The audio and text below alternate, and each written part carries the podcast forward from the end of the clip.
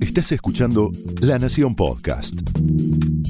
A continuación, Humphrey Insilo, editor de la revista Brando, te invita a descubrir la intimidad de un melómano en La vida circular.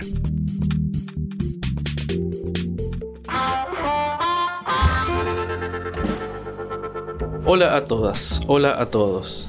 Mi nombre es Humphrey Insilo y este episodio de La Vida Circular está dedicado a la memoria del trombonista, armoniquista y compositor Francisco Salgado.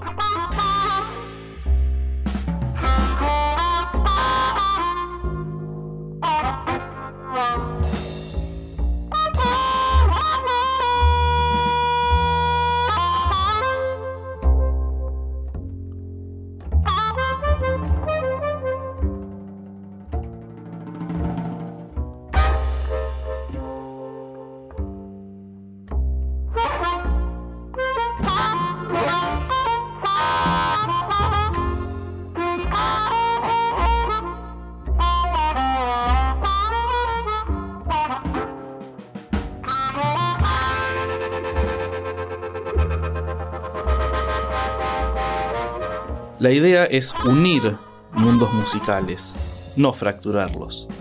Eso me dijo el talentoso y multifacético Francisco Salgado a comienzos de mayo de este año. Francisco no solo era uno de los músicos más creativos de la efervescente escena jazzística porteña, sino que también era un activista. Era el curador del ciclo Punto de Fuga, que se realizó desde 2016 en Rossetti, ese espacio en el barrio de La Chacarita que funciona como una verdadera usina para las artes de la ciudad. La idea de Punto de Fuga es poder brindar un espacio para las distintas búsquedas musicales de colegas de la ciudad, del interior y de otros países y combinarlo con las visuales analógicas que lleva adelante Hernán Traverso para generar una interacción creativa y lo menos forzada posible entre el sonido y la imagen. Uno va, se sienta y disfruta de la música y del entorno visual, me explicó en ese momento.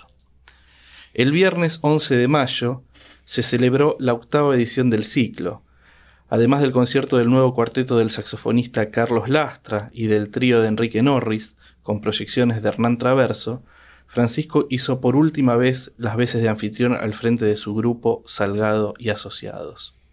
Pocos días después, el 21 de mayo, falleció en una clínica porteña. Fue una noticia durísima para toda la escena del jazz argentino, porque además de ser un músico enorme, era una persona extraordinaria, respetada y querido por toda esa escena.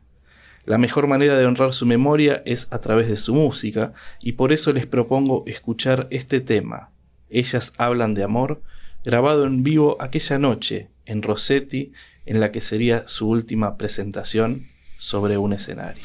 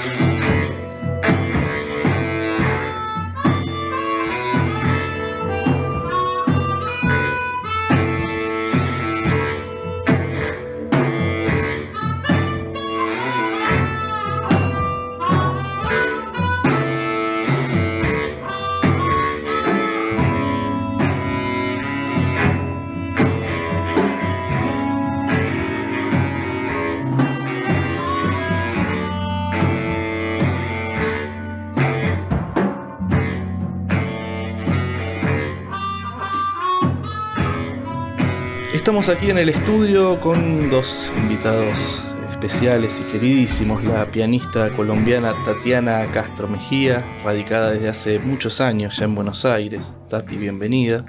Gracias. Y con el bajista Guillermo Roldán, bajista y compositor. Eh, ambos parceiros de Francisco. La idea de este episodio de La Vida Circular es hacer un homenaje a la música y a la belleza de persona que era Francisco, así que lo primero que me gustaría que me cuenten es cómo fue que se conocieron con Francisco. Bueno, eh, a Francisco lo conocí, creo que fue de las primeras personas que conocí cuando llegué a Buenos Aires. Eh, ¿Eso en qué año fue, Tati? Hace muchos años, en 2005. 2005 y por esas cosas de la vida que no son casualidades, llegué a parar a una casa de músicos. Viví durante el primer año con en la casa donde también vivía Carto Brandán, Julián Montaut y Nico Spina, que es un pianista colombiano que estuvo acá un tiempo. Y ahí se ensayaban, ahí ensayaba el Underground Mafia, que en ese entonces no era trío, y ahí tocaba Fran. Entonces, yo creo que las primeras veces que lo vi fue por ahí. No me acuerdo exactamente el primer día que lo, nos cruzamos, pero iba a casa a tocar, luego las jams de Pedraza nada, estaba todo el tiempo, nos cruzábamos todo el tiempo. Así que es de esos amigos que, de toda mi vida porteña. ¿Y vos, Guille, cómo fue que se conocieron, Francisco? Bueno, fue a raíz de estar tocando en dúo junto al pianista Nicolás Centaroli. Con él tocábamos muchísimo, a dúo, la redundancia, en Casino Puerto Madero y en otros espacios donde nos permitían tocar esta música loca llamada jazz. Eh, bueno, un día surgió la oportunidad de tocar a trío y pensé en un viento. Y Nico me comentó que estaba tocando a dúo con trombonista, que gustaba mucho como tocaba, y resultó ser Francisco. Mm. Eh, bueno, ahí comenzamos hace 14 años y nunca más paramos desde entonces. Mm. Y en los proyectos de él nos encontramos en el momento indicado de cada uno musicalmente. Éramos muy amigos, trabajábamos mucho tocando, pero el lugar artístico sucedió así por decantación natural como los buenos vinos. De algún modo, las amistades que, construyen los músicos, eh, aunque trascienden lo musical, se forjan en esa comunicación no verbal, hacer música juntos, digo. Es, y más cuando es una célula mínima, ¿no? Como un dúo, implica muchas veces una conexión casi mística. Tati, ¿cómo definiría usted, y digo usted porque somos bogotanos, y los bogotanos me enseñó Luis Daniel Vega que se habla de usted, ¿cómo definiría esa relación que tenían con, Francisco? Wow. con Fran, eh, qué sé yo, se fue, mm, a nivel musical se fue gestando poco a poco. El, el dúo aparece naturalmente a nivel musical empieza a ser parte de mi proyecto, mi segundo proyecto. Yo cuando llego a Buenos Aires armo un cuarteto, saco el disco que es Ciclos y después de ahí empiezo a pensar qué hacer, qué hacer y aparece un quinteto que es un trío más trombón y flauta. Y con ese quinteto logré trabajar un año intenso y grabar al final. Y con Francisco desde ahí, a partir de ahí como que se empezó a generar cada vez una amistad más cercana, más allá de lo musical, de compartir martes, vino, cervezas, asados, charlas, risas, canciones. Y al final de la grabación de ese disco, eh, que eso fue 2012 de, de Sin Ancla, Luis Baque hace un proyecto de dúos y nos propone a los dos y ahí nace el dúo, como muy sin pensarlo. Y ese disco fantástico que hicieron juntos, que se llama Ugly Beauty, revisitan eh, en ese disco la música de Thelonious Monk. ¿Cómo surgió la idea de, hacer ese disco con esa formación a la vez tan inusual, digo? Porque no, es el dúo más común, más clásico. Digamos que a nivel formación es extraño, ya de por sí el trombón es extraño. Digamos que eso sería lo extraño, porque el piano, nada, el piano está... El trombón acá. Y, y con Fran empezamos a tocar y obviamente uno de los compositores que nos cruzaba los dos era Monk y nos permitió como empezar a, generarnos esa conexión y a seguir ahondando y a, abrir un poco más la improvisación. Veníamos tocando también algunos temas propios, básicamente todos de él, casi pero había mucho más de Monk, entonces dijimos, bueno, nuestro primer disco va a ser de Monk y el siguiente va a ser temas propios. Y bueno, quedó en el de solo Monk. Pero nada, muy contenta porque nada, son como apropiaciones bastante especiales. Les propongo entonces que escuchemos uno de los temas de ese disco, Ugly Beauty, todas composiciones de Monk, en este caso Think of One.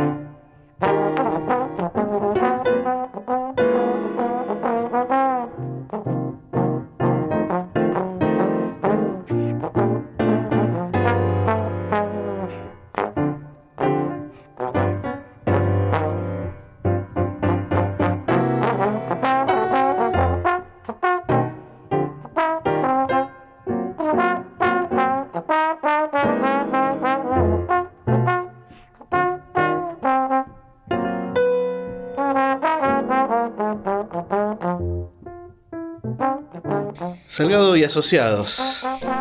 Salgado y Asociados unía dos universos musicales que a priori podían parecer antagónicos, los blues primitivos y el free jazz. El rasgo común entre algunos cultores de estos dos estilos, que es lo que me resulta atractivo y fértil para componer, es la capacidad de brindar un espacio en el que las melodías pueden desarrollarse de manera autónoma y en conjunto, sin pensar en un andamiaje armónico tan férreo como el que muchas veces se utiliza para el blues, y que además también permite la aparición de un entramado muy estimulante a nivel rítmico cuando se ejerce el diálogo entre los intérpretes. Eso es lo que me contó Francisco en una entrevista. Así de explícito era el cruce que, que proponía Francisco Salgado con los asociados. Era ajedrecista y judoka él, lo cual lo hacía muy inteligente. Entonces armaba un, equipo, pensaba en un sonido de cada integrante. La música que él en el primer disco escribió y también en buena parte del segundo era muy sencilla en cuanto a lo escrito y lo conceptual también. De modo que él pretendía y estimulaba que a partir de sus composiciones, disparadores, se organice algo de improvisatoriamente, con un concepto muchas veces que él ponía y otro que se iba dando respecto a lo que surgía de las personalidades que involucraban al grupo. La primera formación era con Buen Chilazo, Seba Groja, Pablo Mozart y quien te habla. Y ya, bueno, estamos hablando de músicos enormes y muy, muy, muy singulares con abordajes diversos también. No es lo mismo Wenchi que Seba Grohaus. Y bueno, y todo ese condimentero hacía un plato muy único. Y tocamos muchísimo con él y era muy receptivo también él. Él se ponía el nombre pero pensaba en grupo. Así que bueno, justamente así, así se escuchaba con ese grupo. Claro, pasar de, una, una, concepción eh, que podría ser como algo solista casi a una concepción definitivamente colectiva, ¿no? No, no, no era colectivo, era colectivo y lo maravilloso de grupo, no obstante los cambios que, tuvo, fue sentir la música como una unidad y todos teníamos, tenemos un amor maravilloso, era de él, pero nos involucraba a todos muy fuerte. Francisco tuvo muchos maestros, pero hay dos que son muy emblemáticos. Uno de ellos es Juan Millones, a quien le dedicó de hecho ese primer disco de, Los Asociados. Y le pone por el blues, así decía aquella dedicatoria. A mí me había llamado la atención el blues de Chicago, y Juan me llevó más al origen y me enseñó los blues primitivos, las jack bands, los spirituals, las work songs. Tuvimos muchos años un dúo de guitarra, voz y armónica, en el que también entraban el kazoo y la washboard, la tabla de lavar. En ese proceso pude absorber una esencia que después pude reconocer en la música que me fue mostrando Enrique Norris cuando empecé a estudiar con él. Enrique me abrió la cabeza en cuanto a las posibilidades de libertad que te propone la música en general y en jazz en particular. Los dos creo que deberían ser conocidos por quienes quieran ampliar sobre estas músicas, me explicó. Les propongo que primero escuchemos un recuerdo de Juan Millones. Lo conocí a Francisco, calculo que hace unos 20 años. Él era locutor ahí en FM Urquiza y yo en ese momento había, habíamos disuelto los Acoustic Blues y le estuve charlando, ¿no conoces a alguien que toque armónica, algo así? Porque yo quería seguir tocando. Y me dice, no, puedo ser yo, puedo ser yo. Bueno, me cayó tan bien el muchacho, el pibe en ese momento, que empezamos, empezó a venir a casa, le fui pasando los viejos, viejos bruceros de armónica, se entusiasmó con el asunto y aprendió enseguida. Era muy, muy talentoso, muy talentoso, muy vivo, muy, muy despierto, y comenzó a tocar, pero para mí en su momento fue para mí el mejor armonicista de acá. ¿No es cierto? ¿Por qué? Porque el tipo eh, no seguía los clichés que siguen todos los armonicistas. Él tuvo su estilo propio, podía hacerte un solo con melodía, cosa difícil que acá inclusive los músicos de jazz muy poco lo hacen, ustedes lo saben, porque sí, cortan un poquito acá, otro poquito de allá, pegan esto, pegan el otro, te hago una dólica, te la pongo al revés, qué sé yo, no. Pancho era inspirado siempre. Y en los ensayos que hacíamos en casa, cuando el mismo tema lo tocamos dos o tres veces, hacía distintos solos, cosa que a mí me realmente me sorprendió. Bueno, y empezamos a tocar y bueno, viajamos a festivales, anduvimos por muchos lados, la pasamos bomba.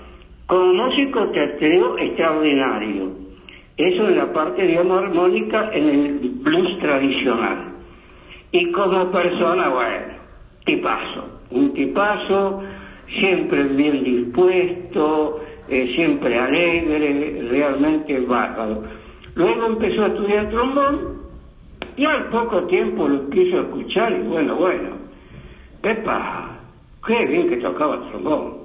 Muy bien, y tenía estilo, y bueno, y aplicaba todas sus condiciones y habilidades al trombón. Realmente ese cuarteto que tenía hasta los últimos momentos, lo fui a ver varias veces, me maravilló. Así que bueno, con Pancho, como le decía yo en ese momento, eh, realmente una amistad eh, muy, muy intensa, me duele, me duele hablar de él no, espero no quebrarme, pero realmente tuvimos una hermosa amistad y lo sigo queriendo. Bueno, y ahora hablemos de Enrique Norris, con quien junto a Francisco eh, ustedes integraban el cuarteto instantáneo. Y Enrique, que es como, me parece que es un referente muy importante para toda una generación de músicos de jazz en la Argentina. Enrique es un formador eh, de músicos básicamente hace décadas ya. Es un estimulante, estimulador y un gran compañero. Todo surgió con el cuarteto, bueno, tendría que remontarme a cómo conocí a Tatiana, que es justo y necesario. En una jam de free que ocurría en un lugar llamado un lugar Ortúzar, a la señorita, mi gran amiga, la conocí improvisando, tocando, música en el momento sin nada preestablecido. Ese es el concepto del cuarteto. Tuve el honor de junto a ella de formar un trío y a posteriori salir de tocar música con composiciones antemano para experimentar la música aquí y ahora. Y lo hice con semejante compañera, Francisco y Enrique Norris. Qué decirte, grabamos un disco que nos honra. Y bueno, yo ya hablé mucho, parece que ella tiene que hablar ahora. Yo recién como buscando en el baúl de los recuerdos cuál es como mi primera imagen de él es con Francisco. Eh, en una jam que se hacía en Centro Cultural Cultrum. Se hizo muy poco, y, pero es como el lugar, es un poco la casa también de Fran. Y, y ahí en esa jam lo, recuerdo a Enrique y luego, bueno, nos cruzamos antes del cuarteto un millón de veces en, la vida, ¿no? En la noche. Es una persona, si bien yo no estudié con él, ya tocar con él es un gran aprendizaje y estar con él y hablar con él es como un gran observador, con mucho humor. Eh, y este cuarteto creo que surgió, no sé qué tanto tenía en mente mi compañero y gran amigo aquí presente de que fuera así o realmente fue también ese azar intencionado que nos llevó a tocar juntos, porque fue un día que se celebraba el cumpleaños de Radio Montaje y tocamos en, vivo en radio. Claro, claro, nos habían invitado a tocar con el trío que tenía con Tati Hernán Rodríguez y yo le dije que, bueno, Hernán no podía ese lunes. Entonces, un momento me dijeron, bueno, vengan en dúo. Y yo dije, no, no voy a ir en dúo, voy en cuarteto. Y se llenó el boliche, digamos, el estudio. Y fuimos con Enrique y con Francisco ahí. Y fue el debut del cuarteto instantáneo. Fue magia. el, el estudio, hay que decirlo, el estudio de Radio La Tribu, donde desde hace 15 años más. Van a ser 20 eh, Van a años. ser 20 años que Jorge, Jorge Freitag conduce eh, todos Sí. los lunes a la noche. Sí, Martín ese- Carrizo y Jorge Freitag. ese programa maravilloso que es Radio Montaje. Les mandamos un saludo desde acá también. Eh, bueno, y esa cosa, también me parece que hay algo muy interesante en, en los proyectos que, que involucran a Francisco, tanto desde el punto de, fi- de fuga con la, con la idea de, de los visuales o el cuarteto instantáneo, donde incluía también como una performance eh, de danza, siempre la idea de los cruces entre distintas disciplinas artísticas, que no un proyecto esencialmente musical no fuera solamente musical. Bueno, pero vos hablabas de Enrique antes y yo que tuve la suerte de formarme con él también. eh, pasaba algo en las clases que muchas veces empezaba la clase y capaz veías un, un capítulo que podía ser de, desde hiperhumor hasta algo de cantinflas, un tema de Armstrong o parte de alguna película. Algo tiene Enrique que jala poco Enrique, muy poco. Y dice mucho con gestos y con silencios también. Digamos que para lo que conocemos de Occidente es exótico eso. Acá se pretende verbalizar todo el tiempo todo. Y la enseñanza también tiene que ser todo muy hablado y muy hablado, a ver si entendés. Y hablábamos de Monk antes. Y Monk era un tipo de pocas palabras también. Los músicos que se formaban con, Mo- con Monk, músicos, Sonny Rollins y la larga historia del jazz, así, para poner en bronces, iban a tocar con Monk y Monk hablaba muy poquito. Y la tercera pregunta que le hacías a Monk, si no lo escuchaste, dejaba de tocar y no te daba más bola. es muy parecido a Enrique. Y está bien que así sea. Un poco una, una especie de maestro, de jazzista zen, ¿no? Digamos, ¿no? Esta idea de, de o sensei. Sí, sí, y es- te estimula a escuchar y a conocer cada vez más. Recién vos hablabas de lo raro de un dúo de piano y trombón. Sí, en Argentina es raro, pero la tradición del trombón, madre mía, viene de Estados Unidos. Te hago una fila de trombonistas desde, desde los más viejitos, de Aaron Armstrong hasta Moncourt, eh, quien quieras, Ray Anderson, etc. Y eso es lo que te muestra lo poco que seguimos sabiendo. Y eso es lo mejor que nos puede pasar. Y eso Enrique te lo remarca todo el tiempo, lo ignorante que somos. Claro. No, y esta idea también, bueno, de, de- de Francisco y de lo inusual, de que no solamente era trombonista, también era armoniquista, ¿no? Y entonces esa especie de, de- de cosa tan inusual que tiene, ¿no? Ese, ese dúo, digo, en general los dúos son más dúos de piano y digo, pensás, no sé, en Herbie Hancock y Wayne Shorter, por decirte, o ese, o ese tipo de dúos más este, convencionales, ¿no? Sí, sí, bueno, pero ella, Francisco, músicos enormes, no se, van a quedar, no se van a quedar quietos. Acá tenés a la colombiana que es una pulguita. Así que siempre que escuches algo, si el sonido, más, más allá del instrumento, si el sonido te conmueve, vas en esa. Bueno, y la magia de la música, ¿no? De aquel eh, concierto improvisado en, el aniversario de Radio Montaje a la concreción de este disco hermoso del cuarteto instantáneo, temporal. Vamos a escuchar un poquito cómo sonaba el cuarteto.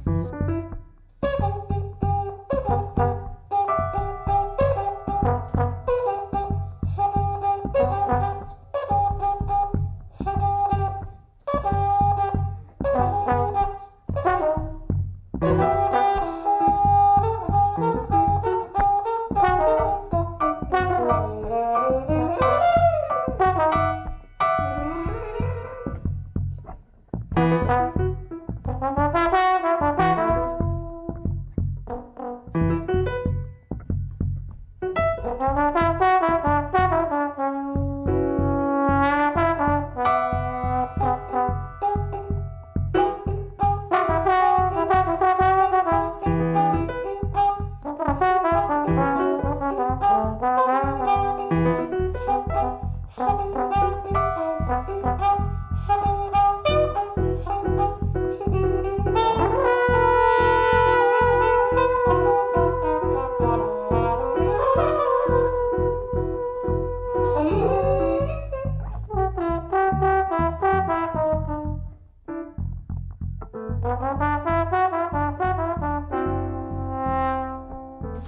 gustaría que, hablemos ahora aquí en, La Vida Circular de Pequeñas Explosiones Hermanas, este disco testigo de- de- del último eh, periodo creativo de, Salgado y, Asociados. ¿Cuál es la historia por detrás de Pequeñas Explosiones Hermanas? Bueno, esta es la segunda agrupación de Salgado y Asociados, que es en primer lugar cuando Hernán Samá se incorporó, que fueron por lo menos dos años antes de que hagamos las sesiones de grabación.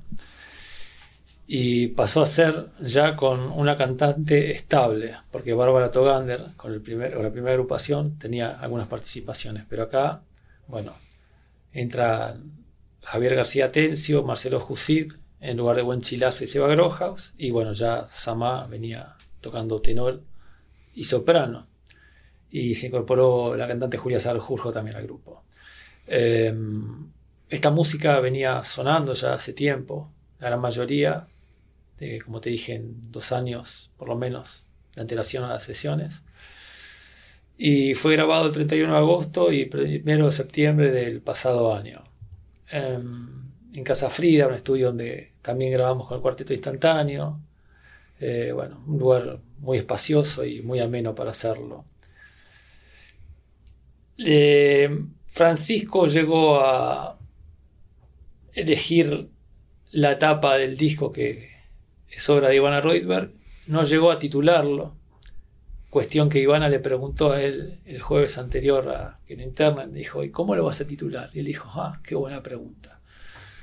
Descanso y lo pienso, fue lo que le dijo.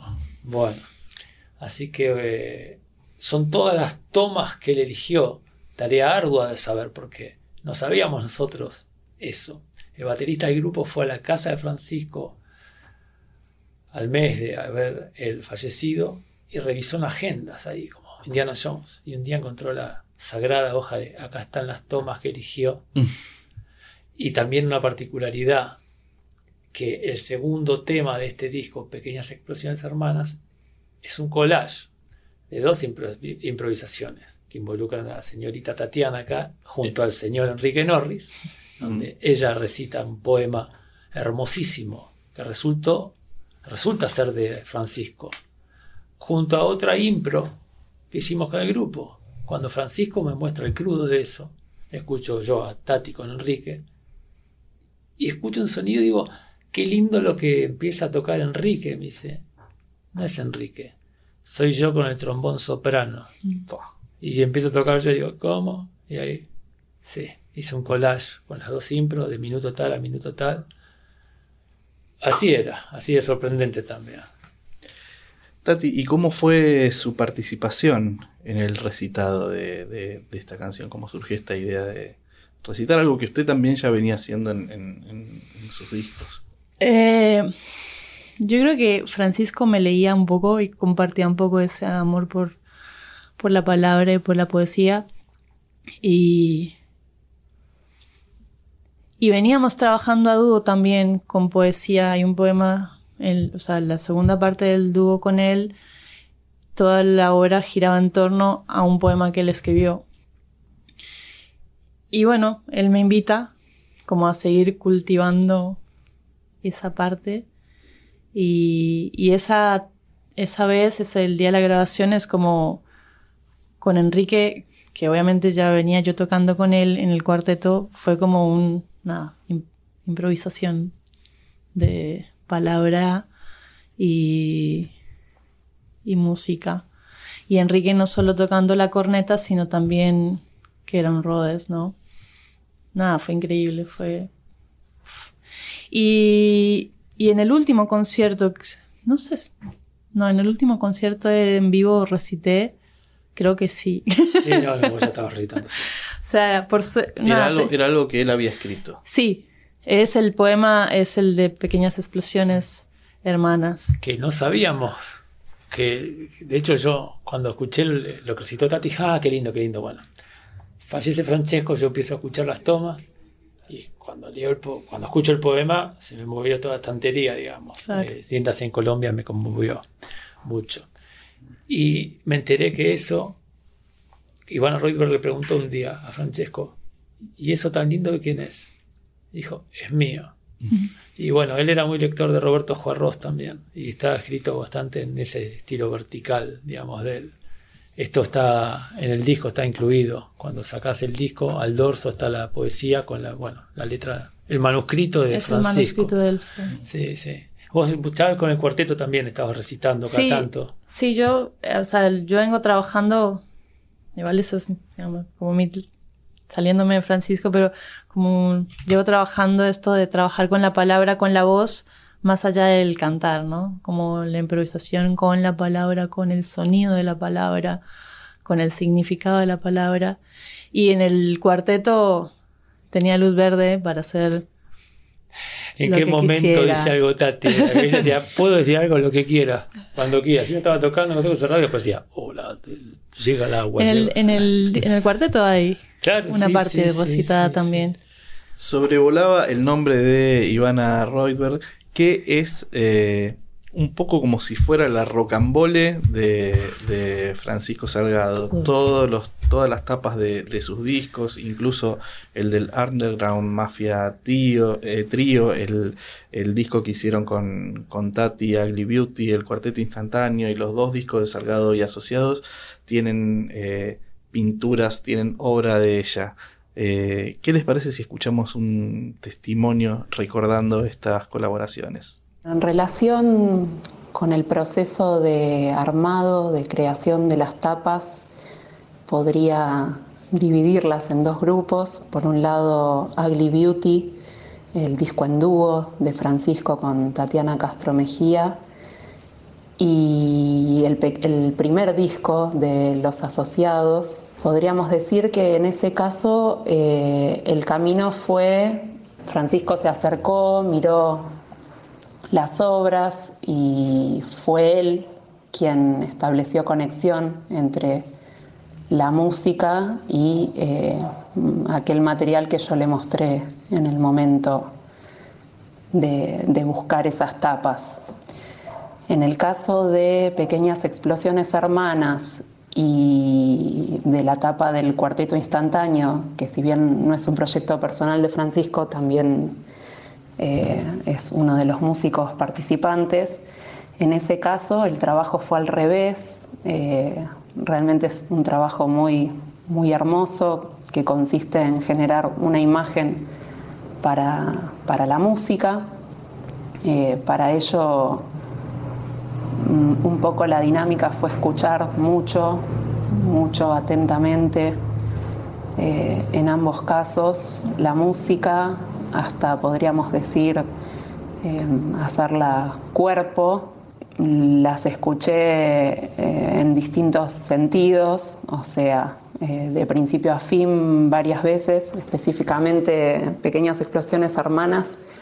Es un disco que escuché mucho mientras pintaba otras cosas, eh, no necesariamente trabajaba específicamente para la tapa. Y lo que hice fue empezar a hacer una especie de torbellino de ideas acerca de, bueno, imágenes, me fueron presentando imágenes, colores. Eh, como técnica posible eh, se me apareció el collage por la cuestión de la superposición permanente, que es como algo que se me hizo muy cabal en la escucha, superposición de planos, de colores. Podríamos decir que de aquel torbellino de ideas nació finalmente eh, la, imagen de la tapa, en la cual tomé algunas decisiones eh, de color. Por ejemplo, se me vino la imagen del urbano muy, muy fuerte y de una especie de, de monstruo eh, que pisa firme y pesado, una maquinaria de, de hierro, plomo, o sea, se me fueron apareciendo materiales posibles, colores posibles, ideas posibles acerca de aquello que escuchaba y con todas ellas armé esa tapa que, que hoy viste, podríamos decir, la, esa hermosura de disco que es Pequeñas Explosiones Hermanas. Afortunadamente en el ida y vuelta de mensajes y de encuentros para ver cómo, cómo materializar la tapa de Pequeñas Explosiones Hermanas, intercambiamos mucha información sobre, sobre plástica y música, teníamos lindas charlas eh, respecto al vínculo entre ambas. En esa catarata de mensajes que nos, eh, nos fuimos mandando, le mandé la tapa ya terminada de Pequeñas Explosiones Hermanas y tengo la alegría y la tranquilidad de saber que, le gustó mucho. Bueno, así estamos eh, terminando este, esta semblanza este programa que en realidad creo que nunca hubiéramos querido eh, hacer, pero es el mejor modo, me parece, de recordarlo a, Francisco con su música y con, mucho amor y todo el amor que, que generó entre todos sus amigos, entre todos sus colegas, en un año en el que jazz argentino también tuvo otras pérdidas, como la del querido eh, maestro eh, Jorge López Ruiz. Eh, y bueno, quiero agradecerles de verdad por, por, haber venido aquí a la vida circular, Guille, Tati, y, y despedirnos con un, con un recuerdo de Francisco y con un tema que tiene que ver mucho con, esa cotidianeidad, que era la canción para hacer UPA. Mm. ¿Cómo fue que surgió? Bueno, em, eh, fue, estaba esperando mi segunda hija, Sofía, y en un ensayo cayó, cayó con un tema y dijo, hola, este tema es para vos. Digo, sí, porque me trae toda la línea de bajo escrita. Nunca, nunca, salvo un tema del primer disco de Asociados, escribió una línea de bajo. Todo, ¿eh? Pero hasta Achí se escribió. Canción para hacer upa. Me dijo, este tema es tuyo. Y vos tenés que tocar el pulso. Nosotros vemos, vamos a entrar, pero vos, toca el pulso. El disco se llama Pequeñas Explosiones Hermanas y bueno, nuestro vínculo con Francesco fue así, de hermanos. Eh, la música era algo también que hacíamos. Mismo con Tati, estamos realmente en familia. Comíamos asado, nos íbamos a tomar algo, hablamos de lo que sea con el amor y respeto que merece, pero nos encontró la música también. Y este programa tan especial, bueno, nunca lo hubiéramos querido hacer porque lamentamos su muerte, está bien, pero acá estamos poniendo la música de él donde tiene que estar. Y los músicos y gente como vos que hace que se difunda esta música, que se le quiere dar un glamour de música subterránea, pero es una música muy presente, mm. que es cuestión de que se investigue, se va a ver en Buenos Aires todo lo que está pasando. Va mucho más allá de, la música suena por todos lados, es cuestión de salir un poquito de la casa de uno e ir a investigarla, no caer en YouTube ni Spotify, hay mucho más dando vueltas, depende de los que tocamos, depende de vos, Humphrey, y toda la gente que está a cargo de la cultura, así se va a propulsar. Yo no tengo muchas palabras, eh, pero gratitud, eh, primero por estar acá y porque vos hayas, vos, yo le hablo a él de vos porque llevo tres años en Argentina, nos hayas dado espacio para hacerle un homenaje a él. Eh, gratitud por conocerlo a él.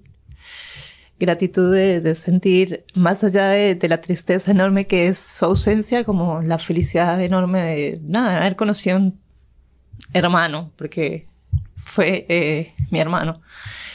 Y, pero gratitud también de poder seguir generando cosas y que esto siga girando en este mundo circular. Eh, y de seguir haciendo conexiones y amores, música, arte. Así que gracias. Nos vamos entonces escuchando esta canción para hacer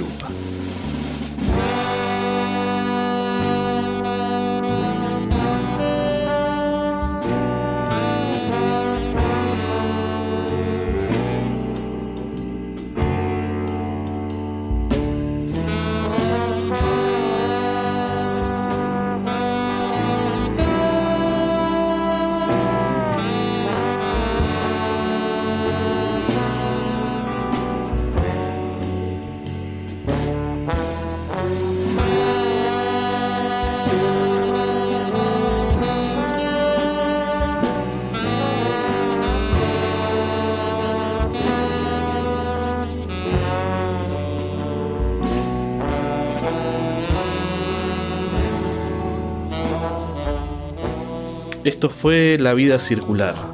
Estamos en Instagram, arroba La Vida Circular Podcast. Allí compartiremos también una lista de Spotify que complementan este episodio dedicado al enorme y queridísimo Francisco Salgado.